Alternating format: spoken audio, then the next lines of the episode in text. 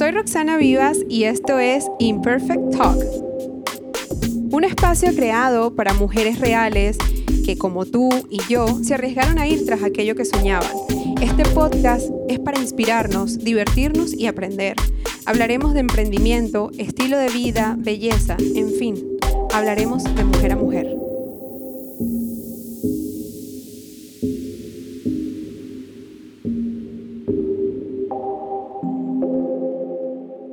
Recuerden que pueden escuchar este podcast en iTunes, dejar un review y cinco estrellitas, que lo pueden descargar y compartir en Spotify y que también lo pueden escuchar por Evox. Hola, hola a todos los que están escuchando este podcast. Les quiero presentar a mi invitada de hoy, es María José del Valle, una chica venezolana que tenía un sueño y era ser tatuadora. Lo logró el día que se propuso a salir de su zona de confort con su increíble determinación. Quiero que la escuchen y se empapen porque esto es un chute de energía pura. Hola Majo, ¿qué tal? Eh, bueno, quería empezar por preguntarte, ¿no? Eh, cuando llegas a Barcelona, tú llegas como tatuadora, ¿alguna vez te habías imaginado que ser tatuadora era tu futuro? ¿Esto era un sueño? ¿Cómo era todo antes de ser lo que hoy en día eres? Bueno, yo llegué a Barcelona siempre con la idea de que, bueno, desde, desde muy pequeña en realidad me han gustado los tatuajes y, y bueno, a raíz del tiempo eh, fui experimentando un poco la curiosidad de ser tatuadora. Nunca lo había llevado a cabo realmente porque ninguno de mis trabajos me permitían el tiempo para dedicarle a ello. Este, mm, mi pareja en ese entonces me impulsó bastante a, ser tatuadora y me ayudó a, focalizarme en eso.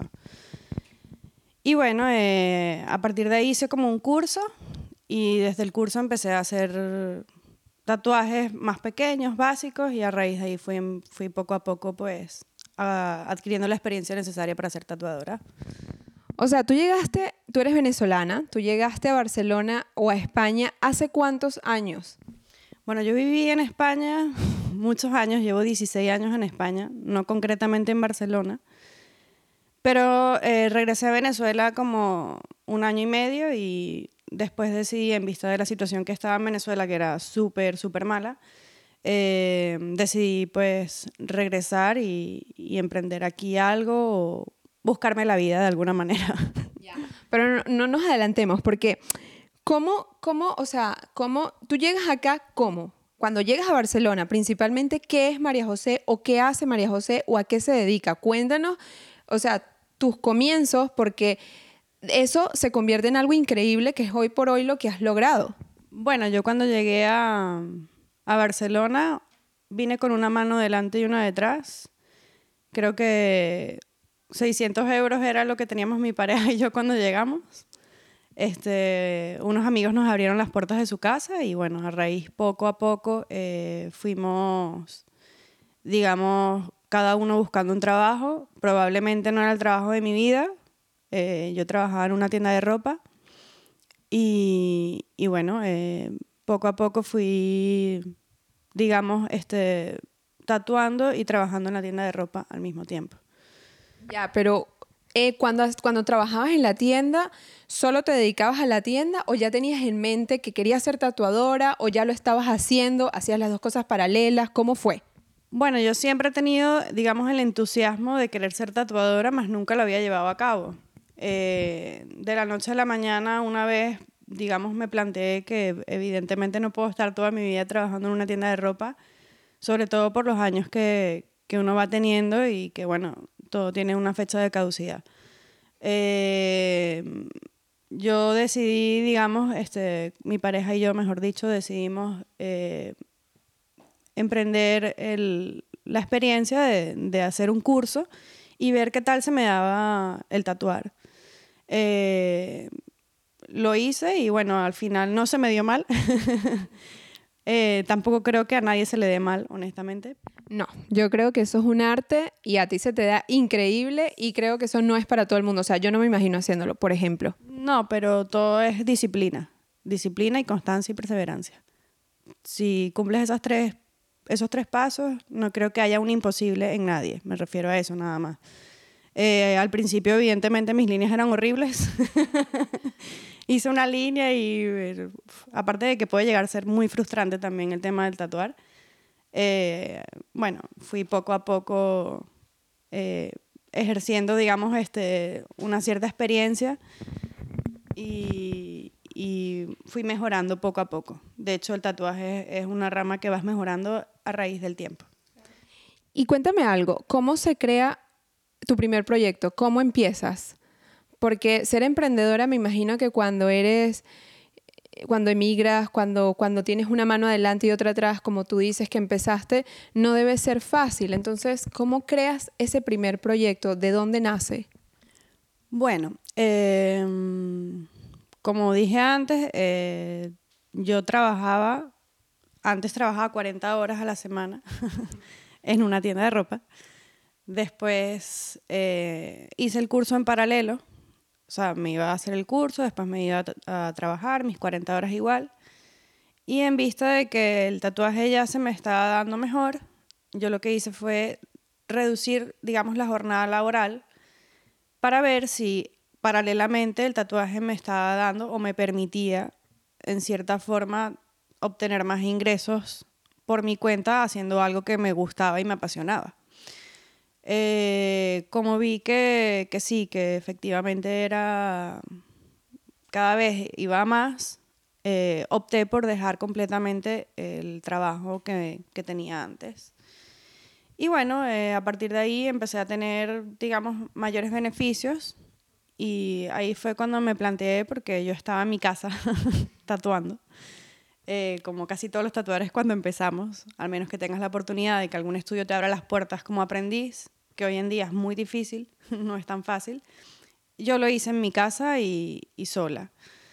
Eh, y bueno, a partir de ahí fue cuando se me ocurrió pues montar un, negocio, que fue el primer proyecto que tuvimos, eh, incluyendo a mi pareja, evidentemente, eh, que era Tattoo Factory. Tattoo Factory nació de, de, una idea que teníamos los dos él también en ese entonces tenía eh, el entusiasmo de querer tatuar. Y bueno, eh, fue una cosa que proyectamos y se construyó. Em, yo en mi casa lo que hacía era este, poner publicidad por Facebook. Y, y, bueno, fui teniendo clientes poco a poco. Y aparte del poco a poco, el boca a boca, que también es, es la mejor publicidad. De todo eso vamos a hablar porque eh, yo sé, conozco tu, tu, trayectoria de cierta manera y sé que ha sido todo muy orgánico como lo has creado. Pero bueno, yo creo que llegaremos a ese punto. Cuéntame algo honestamente, ¿qué ha sido lo más... Eh, ¿Cómo ha sido el camino? ¿Qué ha sido lo más difícil del camino? Empezaste con una tienda y llevas tres, si no me equivoco. En sociedad, pero llevas tres. O sea, si una persona emigra y no tiene dinero, te puedes imaginar que esto le suena como, wow, es imposible, pero lo lograste y lo has ido logrando. Entonces, me imagino que a lo largo del camino te has tropezado con cosas, has tenido momentos muy difíciles y has tenido momentos en los que dices, vale la pena hacerlo porque me hace feliz, porque me gusta, ¿no? Em, bueno, yo soy un poco, no sé si lunática, pero no soy de pensar que hay imposibles. Eh, con lo cual, siempre que he proyectado algo o he querido hacer algo o llevarlo a cabo, eh, me ha resultado. Me ha resultado porque lo focalizo, porque lo creo y, porque, bueno, creo en, las posibilidades que puedo llegar a tener. Em, el primer proyecto no fue fácil, evidentemente, porque no es que yo tuviese ahorros. Pero si lo crees, lo creas y lo puedes hacer. Eh, siempre hay muchas posibilidades, muchas ayudas eh, que te pueden permitir emprender. Y, y, bueno, eso fue lo que básicamente hice para poder abrir el primer negocio. Después con el segundo negocio, eh, siempre es más fácil, entre comillas, porque ya tienes la trayectoria del primero. El primero, el, entender cómo abrir un negocio aquí en España de, permisos, de licencias, de, todas las cosas que te pide el gobierno, sobre todo sanidad, es muy complicado. en un inicio cuando no tienes ni idea. Y cuando yo no llevaba muchos años tatuando tampoco, o sea, yo llevo una, una corta trayectoria. Entonces sí, por ese lado fue para mí lo más complicado, el poder, digamos, eh, seguir los pasos que se tiene que seguir para poder abrir un negocio. Más, más allá del dinero, más allá de la, la experiencia, más allá de todo, es, es básicamente el, el, construirlo, el proyectarlo y construirlo. Eso es lo más, lo más complicado. Porque el dinero se consigue siempre, el dinero es algo secundario. Lo primordial es construir la base de lo, y tu proyecto y lo que tú quieres hacer realmente. A mí una de las cosas que me llamó la, la, atención de ti y de hacerte esta entrevista es porque tú eres muy, eh, porque yo te conozco como muy dura, ¿no? Pero al mismo tiempo eres una persona como muy enfocada y tienes como una capacidad de ver hacia el futuro como muy clara y en el fondo pues muy bonita. Yo sé que tú eres cero cursi y esto suena quizás cursi, pero es que suena, o sea, no, pero es que es así, o sea, es como, eres como una persona... Eh, como bastante, como tienes una manera de proyectar y me dijiste un día unas palabras que a mí se me quedaron, como que si tú te lo crees, todo el mundo se lo cree. Y, es, y, yo creo que por eso también has logrado las cosas, como que esa determinación que yo creo que ya forma parte de tu personalidad, que no es algo planificado, que voy a ser determinada para lograr esto, no, sino que es algo muy tuyo, es también parte de tu éxito. ¿Sientes que eso es así? Bueno, eh. bueno, esto es más un halago para que, una pregunta, ¿no? Pero sí crees que la determinación de tu personalidad te pueda llevar a ser, en parte, y a lograr lo que has logrado. Yo creo que más que una determinación es como lo que hablé antes, es focalizar, es crear, es sentirlo y, y no es decirlo. O sea, porque uno puede decir las cosas, pero no sentirlas. Entonces, cuando tú las sientes, cuando tú las proyectas, cuando realmente lo crees, cuando realmente sientes que vas a hacerlo y, se va a cumplir, es cuando realmente pasan las cosas. Si tú no lo sientes ni, ni, lo creas, internamente, no externamente. Porque uno puede decir por fuera todo lo que te dé la gana, pero internamente eres tú el que realmente tienes la razón. De hecho, yo soy muy de los pensares de que cuando a mí, por ejemplo, se me ocurrió, volviendo un poco a tu pregunta anterior, eh, montar una publicidad en Facebook fue porque yo un día dije, lo voy a hacer a mi manera, como yo quiero y como yo tal. Y fui y lo hice, sin preguntar, sin decir, sin buscar opiniones de nadie. Simplemente de lo que yo proyecté dentro de mí, lo que yo creo que iba a funcionar. Entonces yo por eso digo, no es, cuanto más lo dices o cuanto más compartes las opiniones en base a algo que tú imaginas que puede funcionar, es cuando más te va a funcionar. O sea, si, si tú lo compartes demasiado, hay otras opiniones que puede que no te deseen el mal y puede que no sea absolutamente nada negativo. Pero eso ya crea internamente dudas dentro de ti. Entonces, por eso la seguridad y la determinación sí son importantes, pero más allá de eso es, es lo que tú realmente sientes dentro que va a funcionar. Me quedo con eso que dices que, que si o sea, que si uno no lo siente de verdad, no, no es real. O sea, eso uh, me, lo, me lo voy a memorizar de por vida. Es que no es que sea real o no, es, es una cuestión de, de que las cosas tienen que apasionarte, te tienen que gustar y las tienes que vivir. Si tú no, no te apasiona lo que haces, no crees en lo que haces y, y más allá de, de ser tan lunática, eh, porque suena lunático, a mí me ha funcionado en mi vida y siento que es así, o sea, es lo que yo he, lo que he aprendido, más allá del dinero, de tal, de tal, lo único que tienes que hacer realmente es proyectar.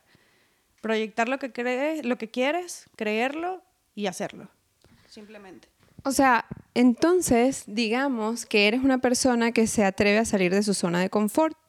O sea, porque entonces Tattoo Factory fue algo que, que te hizo, Tattoo Factory te hizo ir por una meta o por un sueño y te sacó de tu zona de confort, porque como me estás hablando, asumo que sí.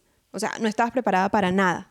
Eh, bueno, yo creo que nadie nunca está preparado como para el primer negocio, porque son todo cosas nuevas. Eh, tienes que saber arriesgarte. Yo siempre he sido una persona bastante nómada, en el sentido de que me encanta empezar de cero y, arriesgarme a nuevas cosas, nueva vida, nuevos retos. Eres atrevida. Sí, sí, en, todos los sentidos. Pero más allá de eso es porque creo en, que las cosas van a salir bien. O sea, no, no, pienso en, en, algo que no va a salir bien. Entonces, como creo que esa misma creencia en que va a salir bien, y si no es en un mes, serán seis meses, pero sé que va a salir bien, esa seguridad a mí me ayuda internamente a estar tranquila y que va a ir bien y ya, punto. O sea, no, no me planteo el mal. Wow, me, me dejas en verdad boquiabierta porque hay gente que se, siempre se imagina el escenario malo y el bueno, tú no te lo planteas. O sea, por lo menos yo personalmente siempre tengo como que, ¿y si easy y normalmente es mi esposo el que me hace sentir como que no, eh, mi esposo, tú me recuerdas mucho a él porque él piensa muy como tú y es como muy frío y no le importa lo que la gente dice y va a por lo que cree y por lo que sueña. Y hay gente que, que es un poquito más como easy, easy, pero realmente no importa, ¿no? Al final es tu vida, es una sola vida, hay que vivirla, hay que arriesgarse, hay que atreverse, hay que salir de la zona de confort. ¿Y si te sale mal qué? Vuelves a empezar, creas otra cosa y, ocupas tu tiempo en volver a ser creativo en algo nuevo. No, no hay nada malo. A mí me tienes eh, anonada con todo lo que me estás diciendo porque nosotras cuando nos vemos hablamos de otras cosas, pero no, nunca habíamos como, yo nunca te había escuchado decir esto de cierta manera como tan íntimo, ¿no? O sea, al final es como conocer otra María José, incluso para mí. Mira, Majo, eh, ¿por qué no te conformaste con un estudio? ¿Por qué no fue suficiente uno si yo recuerdo que apenas abriste el estudio, lo inauguramos, ya estabas montando en otros proyectos y fue como, yo me quedé como, wow, es en serio, o sea, pero si acabas de abrir este, o sea, ¿cómo? cómo? O sea, es, es jodido. Bueno, es difícil. Em, bueno, yo siempre he tenido el sueño interno de que si montaba un estudio de tatuajes que fuese más girly, más chica, más... O sea, tenía dos sueños. Uno que era compartido, digamos, con, con, mi pareja. Y luego tenía el otro sueño eh, que era mío, interno. Eh, este sueño interno surgió de repente porque conocí a la que actualmente es mi socia y, bueno, lo hablamos y fue una cuestión muy mutua en cuanto a pensamientos y en cuanto a, proyección. Eh, el estudio que yo tengo actualmente, que comparto con mi socia, que se llama Olivia, eh, es un estudio solo de chicas, tatuadoras, eh, es bastante girly y intentamos que el concepto sea de para chicas también, o sea, de chicas para chicas y listo. Y eso me, me reconforta porque somos mujeres emprendedoras y, y, nos encanta ese compartirlo. También he visto que en la evolución de, desde que yo estoy tatuando, hay muchísimas, muchísimas mujeres y, e incluso hombres a veces que solo prefieren tatuarse con mujeres.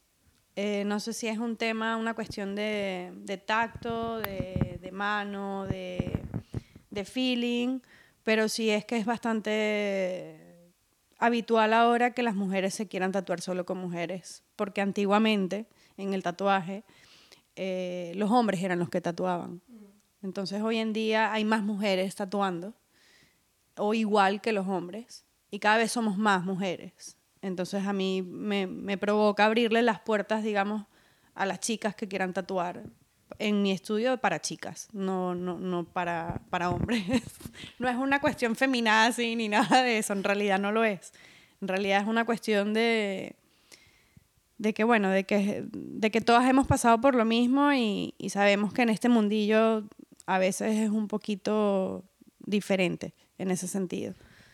O sea, me sorprende que, que actualmente la, la, la competencia eh, femenina se ha visto como un poco más, digamos, eh, apagada, en el sentido de que somos más cada día más las mujeres que buscamos como apoyarnos. Eso que tú estás haciendo de decir, yo quiero incluir mujeres dentro de mi estudio, creo que las mujeres son muy buenas, somos talentosas, que esto no tiene que estar, eh, digamos, entre comillas, gobernado solo por hombres, sino que también las mujeres podemos hacer este mismo trabajo y lo hacemos increíble. Y esa oportunidad que le das a las mujeres, que, que no sé, e, ese te echo una mano a ti como, como mujer, como emprendedora, porque sé lo difícil que es, me parece increíble porque es, es difícil. En cualquier medio es difícil. Sí, evidentemente es difícil porque además este, culturalmente, por lo menos desde mi año, eh, la sociedad en la que vivimos siempre nos ha inculcado de, de otra manera, digamos. No, no, quiero hablar de machismo ni, ni, feminismo, no quiero entrar en esos temas, pero sí que ha sido una manera diferente de, de inculcarnos la vida. Y, y, bueno, es una cuestión cultural más que otra cosa. Eh, lo que sí considero es que realmente ahora es más fácil para la mujer emprender y tenemos muchas herramientas, eh, incluso a veces más que los hombres, para poder ser, somos muy resolutivas y no nos cerramos y eso nos permite emprender más rápido quizás. o sea, el paso que, que, sigue una mujer es más rápido, a mi parecer, que el que pueda seguir un hombre. Y, Majo, ¿crees, eh, ¿crees en el apoyo femenino honestamente? ¿Crees que somos buenas apoyándonos? ¿Crees que somos buenas creyendo en otra, eh, diciéndole qué bien que lo estás haciendo? Yo creo que puede. ¿Crees que somos del todo buenas con eso? O sea, porque tú estás apoyando una comunidad, pero lo que ves en tu entorno, ¿crees que vamos bien o que nos falta un poquito más de apoyo entre nosotras mismas?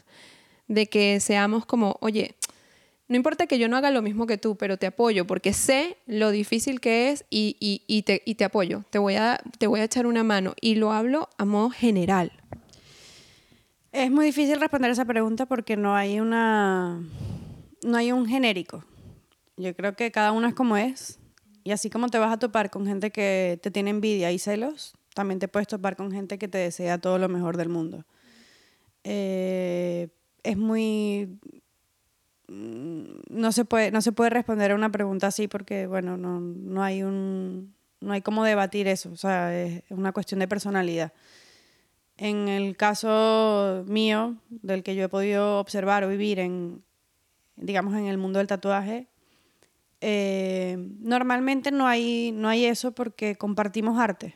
Entonces, al compartir arte, más bien nos ayudamos. Ay, ¿cómo hiciste esa línea? O cómo, qué color le pusiste para que te quedara así. Ah, pues tienes que hacerlo acá, tienes que hacerlo allá. O sea, hay un apoyo en cuestión de trabajo laboral y de arte. Más no, o sea, siempre vas a encontrarte alguna que no quiera ni siquiera decir cuáles son sus técnicas, este, porque no quiere que tú la superes a ella. O sea, siempre existe eso en cualquier mundo, me imagino que también. Y, y bueno, es respetable igualmente. A mí la verdad es que no me importa que la gente sea así. Yo, me gusta que lo respetes, pero, y, estoy de acuerdo contigo, yo creo que yo también lo respeto. Lo que creo es que no se trata, he escuchado a otras mujeres hablar y no se trata de que, de que, de que ella me copie a mí, porque al final una amiga, eh, que es como una persona muy espiritual y, y tiene una vibra muy bonita, me dijo un día, Rox, lo que tú comunicas, solo tú lo sabrás comunicar de esa manera con tu voz y llegará de esa manera. Lo que yo comunique va a llegar a mi manera. Tú llegarás a una gente, yo llegaré a otra. Esto no me lo decía por algo en específico, sino me lo decía en general, ¿no? Entonces me imagino que aunque tú y otra tatuadora hagan el mismo tipo de tatuaje, el mismo tipo de línea y lo que sea, María José siempre va a ser María José y esa chica siempre será esa chica, porque hay algo que, que en todo lo que uno crea, sobre todo los que somos creativos, todo lo que uno crea tiene algo de, la esencia de uno cuando se hace porque a uno le gusta, ¿no? O sea, cuando es natural en, en, en ti.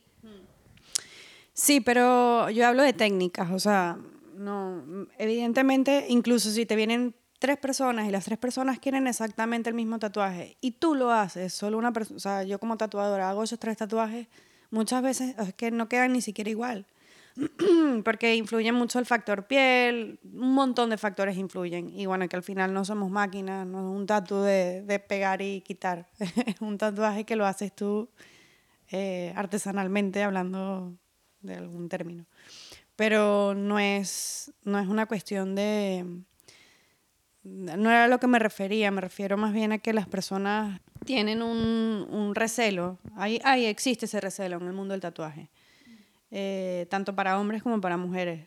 Eh, existe, o sea, el tema es que hay mucha gente que no le gusta dar sus técnicas, a lo mejor un, un estilo propio y han conseguido muchas técnicas a raíz de los años y a veces pues no quieren a lo mejor que se lo quiten de alguna manera. Eh, yo en ese sentido soy súper abierta y normalmente suelo eh, decir mis técnicas y demás porque la verdad es que, que, no me importa. Al final yo creo que la persona que quiera tatuarse contigo va a ir a ti y ya está. O sea, independientemente, o sea, no, no te van a quitar un cliente por dar una técnica. Pero bueno, hay, hay de todo y todo es respetable en el fondo. Bueno, me gusta eso que dices y estoy eh, de acuerdo contigo. Mira, volvemos a la parte de negocios. ¿Cómo se gestionan eh, dos eh, estudios de tatuaje y qué tal la receptividad con las marcas que has creado aquí en Barcelona? Bueno, al principio Tattoo Factory, como ya, ya, ya, ya trabajaba con una cartera de clientes que ya iba construyéndola, fue súper súper aceptada porque ya, bueno, en el mundo del tatuaje tú creas un, cierto vínculo con el cliente como un poquito más, eh, más estrecho. Entonces, claro, evidentemente ellos se enorgullecen de que tú, de estar en tu casa a montar un estudio, eh, para ellos es algo como, wow, qué bien, voy a ir al estudio. Entonces yo ya tenía como una clienta construida, con lo cual esa receptividad ha sido muy buena eh, por parte de mis clientes y bueno, mis clientes con sus amigos, el boca a boca, lo típico. Eh, por parte de Olivia, la verdad es que eh, también he tenido bastante receptividad porque por lo que hablábamos antes, ahora hay un movimiento bastante feminista en el que las mujeres Mm, se sienten como en casa. Ese es nuestro proyecto inicial, que Olivia sea una casa en la que todas las mujeres podamos sentarnos y compartir y disfrutar y, ay, mira, y, mientras la tatúa, la otra puede estar viendo, qué sé yo, los sostenes que tenemos, los bras, eh, camisas, eh, diseños. La idea es compartir un poco entre chicas y tener un momento agradable. Eso es todo. Y la verdad es que ha funcionado muchas mujeres entran, eh, casi todas eh, las que entran les encanta que seamos mujeres las que tatuemos, les encanta el espacio que es bastante confortable y bastante girly. Y bueno, y ahí esa, esa era nuestra, nuestra idea inicial y, y bueno, todo ha sido bastante receptivo hasta ahora. Me encanta que tú, una mujer, eh, si ustedes vienen a María José, María José es como, ella parece una chica muy dura, pero es que no lo es en el fondo. Y eh, me gusta que use esa palabra girly porque normalmente está asociado como a, mal, a muy pink, a muy tonto, a muy tonta, ¿no? Pero no, o sea, es femenino, en verdad. Es como, como lo es Olivia, un espacio femenino. Eso, eso me encanta. Mira, Majo, mm, ¿tienes algún nuevo proyecto en mente después de estos dos? Ah, porque yo sé que tú eres como una maquinita. Entonces quiero saber qué hay rondando por tu cabeza próximamente. Sí, tengo nuevos proyectos, pero como te dije al inicio, nunca hablo de mis nuevos proyectos. Bueno, ya el hecho de saber que tienes nuevos proyectos es, es importante. Quiere decir que no te conformas con lo que tienes y que tienes andando cosas en el camino. Estamos, mira, estamos en un punto de nuestras edades en que la sociedad nos exige, por ejemplo, ser madres, estar casadas o en pareja, tener un piso, estabilidad. Todo esto lo escribí así porque así es lo que la sociedad nos va pidiendo, ¿no? Y es horrible, porque yo siento una presión. Es como una, un reloj que viene encima de uno con un martillo. Eh, ya, esto, eh, tienes que hacer check en la lista, ¿no? Y, y, no, o sea, no, no, la vida actualmente no es así. O sea, no tienes que ir, me gradué, me casé, tuve hijos, eh, soy empresaria, soy exitosa, gano un sueldo. No, o sea, la vida está cambiando tanto que todo es diferente. ¿Cómo, ¿Cómo lo ves tú? ¿Cómo te sientes tú con respecto a, a eso? Mm, ¿Sientes esa presión? Estoy segura que no. Conociéndote, no. En realidad eh, no tengo ninguna presión. Pero em, bueno, siempre ha sido lo que hablaba anteriormente, es una cuestión cultural, es una cuestión de seguir unos parámetros que nos han inculcado desde siempre, que hoy en día creo que eso ya está cambiando, o sea, la nueva generación no va a pensar igual. Eh, también siento que nosotros desde el colegio ya íbamos mal, literal. Eh, ya íbamos mal porque yo soy fiel creyente de, la educación en base a, la creatividad y, en base a lo que tú quieras realizar. Eh, a mí me llegó el momento, no sé si tarde, porque bueno, no lo considero tarde, tengo 33 años, pero si, si hubiese podido hacer lo que hago hoy en día, hace unos años atrás, que ya sabía o ya tenía esa picazón de que me gustaba, para mí hubiese sido excelente. Eh, pero bueno, el mundo del tatuaje, mis padres son bastante convencionales también. Y al verme tatuajes es como, ah, no te tatúes más, otro más, no, tal. Y, y, bueno, yo siempre he querido como que, que sí, que a mí me gusta, pero ¿por qué tal? Entonces nunca, realmente nunca me enfoqué en eso porque nunca tuve ese pequeño apoyo, ¿no? Hasta que lo tuve y bueno, lo hice. eh, no considero que que yo me sienta presionada bajo la sociedad, todo lo contrario, yo ahorita lo que estoy es más bien focalizada en, en emprender bien lo que tengo, en sacarle el, el mayor jugo y provecho como para mí, para persona y como para negocio, evidentemente, pero a mí como persona me gustaría eh, llenarme un poco más de saborearlo, llenarme, estoy como en una etapa de que quiero mojarme entera de, lo que tengo, básicamente. Es que te entiendo, porque em, estoy de acuerdo con lo que dices, porque normalmente la gente, eh, por lo menos en mi caso, ¿no?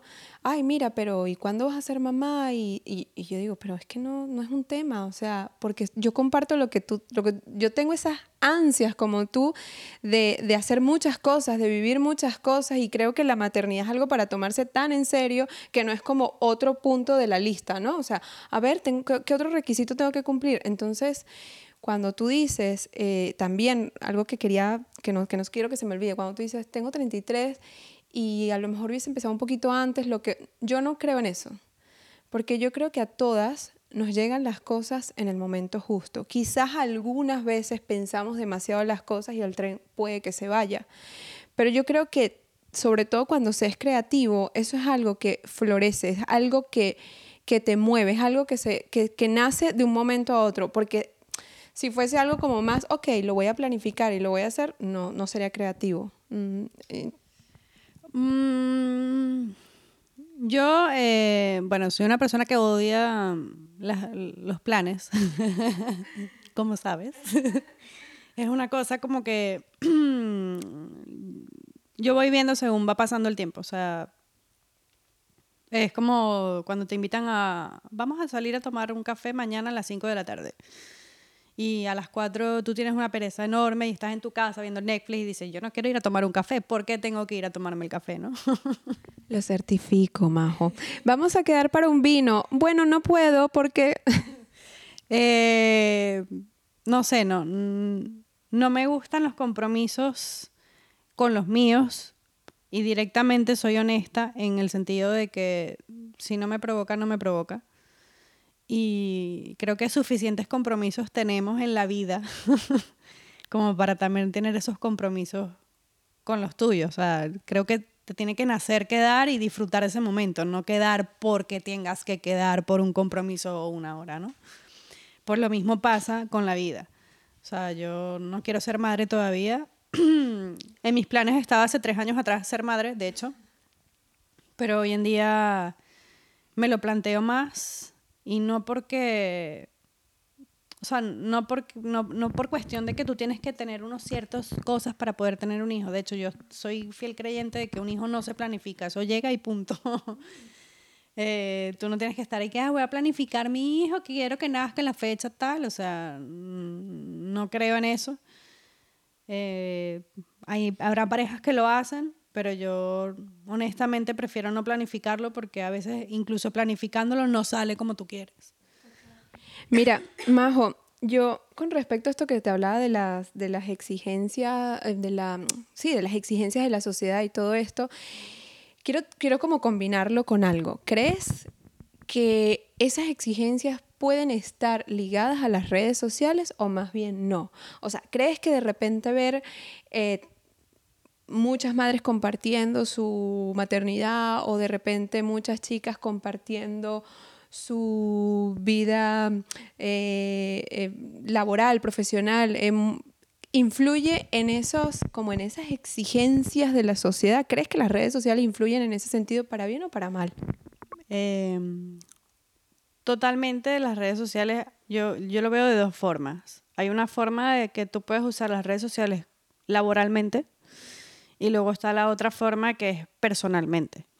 Eh, personalmente, la mayoría de las veces, eh, la cuarta parte es real y la, otra parte es una cuestión de, de a ver cuántos likes tengo, eh, a ver cómo tal, o mira la gente, qué bien, ah, sí, ha respondido, cuántas fotos he tenido, en fin, no sé, es una cuestión meramente, para mí, falsa, completamente. Nadie sabe lo que es la vida real de esa persona. Eh, y todo el mundo, todo el mundo tiene problemas, eso es mentira, o sea, no existe la persona feliz eh, completamente en el mundo que no tiene ni un solo problema, mm, para bien o para mal, o grande o pequeño, existen los problemas, pero nadie exterioriza eso en, en, el Instagram. Bueno, hay, quienes lo hacen. pero no, pero eh, eso que estás diciendo es, es, es así y, y lo comparto y lo, lo entiendo y lo respeto, pero también tenemos que ser como... Primero te voy a contar algo. Instagram está quitando los likes de, está haciendo una prueba y está quitando los likes. Ya, ya probó en Canadá, lo anunciaron en su cuenta de Twitter, ya lo anunciaron en, en, varios medios y van por Brasil, Italia, Irlanda, Nueva Zelanda. Están haciendo un experimento para que los likes solo los vas a ver tú. Están haciendo un experimento para que quitar esa, ese ese ego y además ese, ¿cómo se dice? Eh, problema social. Exacto, y además esa, esa, esa ansiedad que te genera, oh, como no tengo muchos likes, pues entonces no gusto o no sé qué. Y que, se fi y que la gente se fije más en tu contenido cuando creas buen contenido, lo cual yo soy súper pro de eso porque al final hay gente que se esmera mucho en crear buen contenido, en que detrás de algo hay una buena intención y que muchas veces a lo mejor la gente lo, lo, minimiza porque, ay, bueno, no tiene tantos likes o no la sigue tanta gente. O sea, ¿me entiendes? O sea, se minimiza un poco por eso. Por eso te digo, o sea, está el tema laboral y el tema personal. El personal ha creado para mí mucha, mucha tontería e invasión mentalmente. O sea, ha sido muy invasivo mentalmente para mucha gente, sobre todo para la gente joven, porque el, el adulto aún tiene un cierto razonamiento en base a eso pero una persona joven no lo tiene y siempre quiere gustar o siempre quiere estar en la sociedad igual que los demás. Entonces sí que ha para mí sí ha creado bastante problema el personal. En tema laboral ha sido para mí un éxito rotundo porque, claro, evidentemente la gente te conoce. Eh, antiguamente era el periódico, los clasificados, hoy en día pues mira, el Instagram. Y quien no tiene Instagram pues es bastante extraño porque hasta mis padres tienen Instagram. o Facebook o Twitter o lo que sea. Cualquier tipo de, de social media o, o redes sociales. Eh, con lo cual a nivel laboral a mí me parece que es un éxito. A nivel personal ya es otro tema. Em, yo, por ejemplo, en el tema de mis tatuajes, eh, no, tengo, no tengo nada más que no sean tatuajes. O sea, quiero decir que quien se meta en mi Instagram puede ver que solo tengo tatuajes y, y, poco más. Tendré alguna foto mía muy esporádica, pero no quiero mezclar lo que es mi vida personal con mi vida laboral. Bueno, porque también de, de cierta manera lo que, tú, lo que tú vendes, tu producto son tus tatuajes y es lo que te, es, tú lo tienes como un negocio, entonces es lo que tú quieres vender. Habla, cuando hablamos de, de, de cuando dijiste que las vidas no son perfectas, yo estoy de acuerdo contigo. O sea, no hay vida perfecta, pero también nadie quiere consumir eh, la tristeza de los demás. Imagínate que todas las redes contaran, yo por ejemplo contara, hoy peleé con mi esposo, ayer peleé con mi mamá, mañana con el panadero, o, ¿sabes? O se me espichó la rueda del, del, del coche. O sea, al final nos gusta consumir, por lo menos a mí personalmente, me gusta consumir cosas que me inspiren o que me enseñen. Eh, yo he dejado de seguir muchas, muchas cuentas que no, no, me nutren porque al final si me va a, agobiar, pues prefiero no seguirla. Ahora, si sigo una chica que de repente o un chico que comparte fotografía o que comparte algo que me nutra, ¿sabes? Eh, también sé que un día me va a contar algo de personal, como un día me va a contar algo profesional. O sea, yo creo que las cuentas hay que humanizarlas más, las redes sociales, porque tú no eres solo el selfie bonito que te haces o solo la playa bonita a la que fuiste de vacaciones. Tú también eres una persona a la que le gustan, no sé, los tatuajes y las revistas de tatuajes o de repente la fotografía de paisaje. O sea, no podemos olvidarnos que detrás de esa cuenta hay una persona que tiene otros gustos. No sé si entiendes lo que quiero decir. Sí, sí, evidentemente yo entiendo. Lo que pasa es que mm, no sé, es lo que yo te hablaba anteriormente, que es una cuestión de personalidad. Evidentemente va a estar la emo y luego va a estar la otra, que es una happy flower, que se fue de vacaciones, que agarró su furgoneta y se fue a la playa. O sea, al final tú eres libre de darle like o seguir a quien tú quieras seguir, porque comparte como contigo ciertas, ciertos gustos o no. Y al final eh, eso es una revista para mí y, y tú expones lo que la persona quiere exponer más no es la personalidad de la persona en sí. O sea, tú no conoces a una persona por Instagram, es imposible. Entonces tú, tú lo que puedes conocer es sus gustos, este, o que hoy tuvo un mal día, o que mañana tiene un, buen día y ya está. Pero tú no puedes juzgar eh, a una persona ni que es súper feliz porque tiene cinco hijos y va de vacaciones todos los días con su marido, porque a lo mejor en su casa el marido se va de vacaciones cada dos por tres y le tiene unos cuernos de aquí al cielo. O sea, eso es algo que no se puede saber. Entonces, es, así, o sea, tu, el Instagram está para mostrar lo que, lo, que, lo que la gente quiere mostrar y punto. No muestra ni sus defectos, ni sus virtudes, ni nada. Muestra lo que a él le gusta ese día y ya está. Bueno, Majo, cuéntame algo. ¿Qué es el éxito para ti? Wow. ha sido una pregunta un poco complicada. Eh, el éxito para mí es estar bien contigo mismo, básicamente. Yo creo que esa es la mejor respuesta, porque hay gente que dice, no, es que el éxito para mí es este, el cargo más increíble en la compañía tal, o el éxito para mí es tener tanto en la cuenta y al final, o tienes mucho en la cuenta y no tienes una vida contigo satisfactoria ni en tu familia, o tienes un cargo increíble pero no te ocupas de tu esposo, o de tus hijos, o de tu esposa, o, o sea, del género que sea, ¿me, me entiendes? Sí, por eso, para mí el éxito es estar bien con uno mismo y ya. Lo demás eh, son cosas que, que, que están, que te proporcionan ciertas inyecciones de felicidad o de vida o como lo quieras llamar. Pero el éxito es, sin duda, estar bien con uno mismo, no hay, no hay más. ¿Qué le dirías a una mujer que se quiere atrever a ser tatuadora y le da miedo? Te puedes reír, María José. que con el miedo no va a poder tatuar realmente. Le va a temblar el pulso y entonces no, amiga, no, no tenga miedo. No, no. Para que estés clara, yo la primera vez que tatué, el, el miedo me, me carcomió por dentro, sí, horrible, pero eh, en el tatuaje hay una línea muy, muy delgada entre tener miedo y, y, y frustrarte, porque nunca tu primer tatuaje va a quedar perfecto. Eso no existe y si existe no lo conozco eh, todavía. Eh, pero es muy complicado el, el, ser perseverante y constante con el tatuaje y seguir y seguir y seguir y ver que, wow, esta línea no me ha quedado bien, wow, esta línea no me ha quedado bien, wow. Y seguir y seguir y seguir hasta que ya empiezas como que a ver un poco que la cosa va mejor. El tatuador normalmente es bastante exigente consigo mismo, o bueno, al menos yo lo soy. Por eso también para mí es bastante frustrante no, no llegar a, la perfección que tú quieres que llegue. Entonces, cuando una persona o una persona quiere emprender y quiere ser tatuadora y le da miedo, no va a ir a ninguna parte. Porque no es un miedo de agarré una máquina, voy a tatuar. Es un miedo de que ella no cree en sus posibilidades. O sea, hay dos formas de, canalizar ese miedo.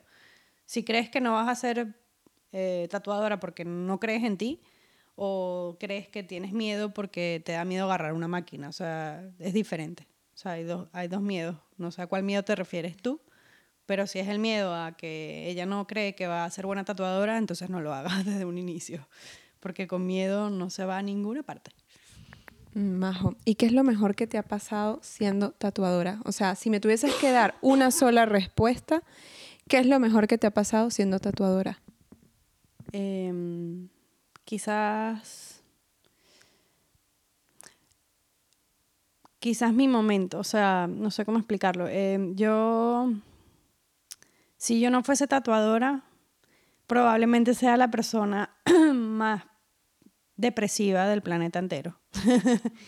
Eh, yo me vado, cuando yo tatúo, eh, entro en un mundo paralelo y, para mí es, es, una sensación muy, muy desconexión. O sea, de hecho, desde que tatúo, eh, yo necesito estar sola, cosa que anteriormente en mi vida nunca, nunca podía estar sola. Eh, hoy en día a mí me, agrada el hecho de poder estar sola y eso lo he experimentado básicamente eh, tatuando.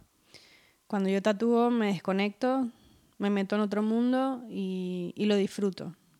También me gusta tener clientes con los que puedas tener una cierta afinidad o quizás un vínculo que, hayas creado a raíz del tiempo o una conexión.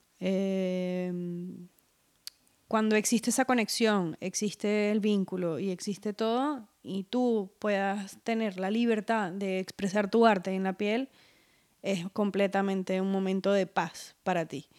Entonces, a mí esos momentos me generan felicidad y para mí ese es el mejor momento cuando estoy tatuando.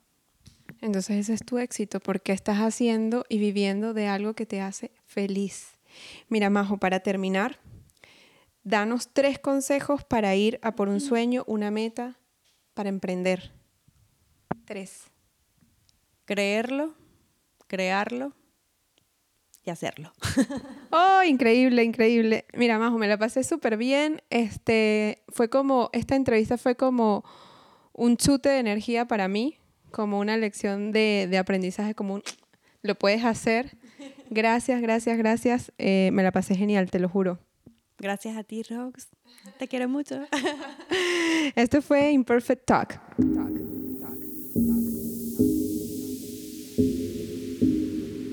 Gracias por haber llegado hasta aquí.